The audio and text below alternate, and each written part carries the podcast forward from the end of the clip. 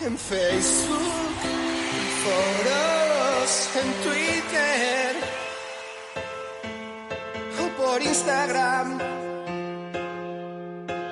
Suelo hablar de aquello que no sé. Hola, soy el mangazo Tolili y no me gusta el pádel. Por fin comenzó la competición y con bonitos detalles.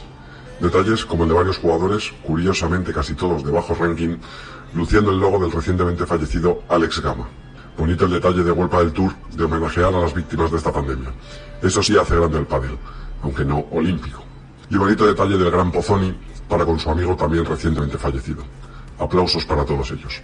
En lo deportivo, aparte de mucho sudor, algún partido bueno y pocas sorpresas, vimos el alcorconazo que pegaron dos chicas de Ibiza, que apareciendo de la nada se plantaron en octavos y solo sucumbieron ante las palas negras de Alayeto y Alayeto. Carla Tour y Pilar Escandel se llaman las chavalas. Al parecer, una viene del tenis y la otra del tenis playa. Y junto a Jaime John, su entrenador, firmaron la sorpresa y la esperanza de un torneo bastante planito. Eso sí, la irrupción de esta pareja demuestra dos cosas.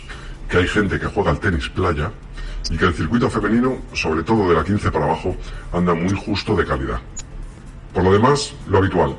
Ridículo del hijo de la madre de Moyano y Capra, da igual cuando escuches esto.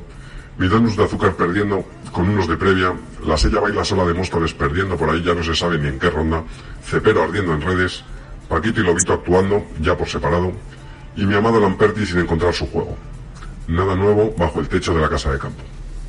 Y mi pregunta a estas horas de la noche es, ¿es necesario que los jugadores salgan con mascarilla a jugar sin tener a nadie a menos de 5 metros?